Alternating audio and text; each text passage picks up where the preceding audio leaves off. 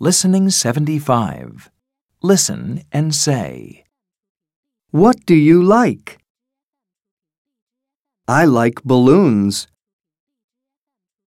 I don't like candy. What does he like? He likes candy. He doesn't like balloons.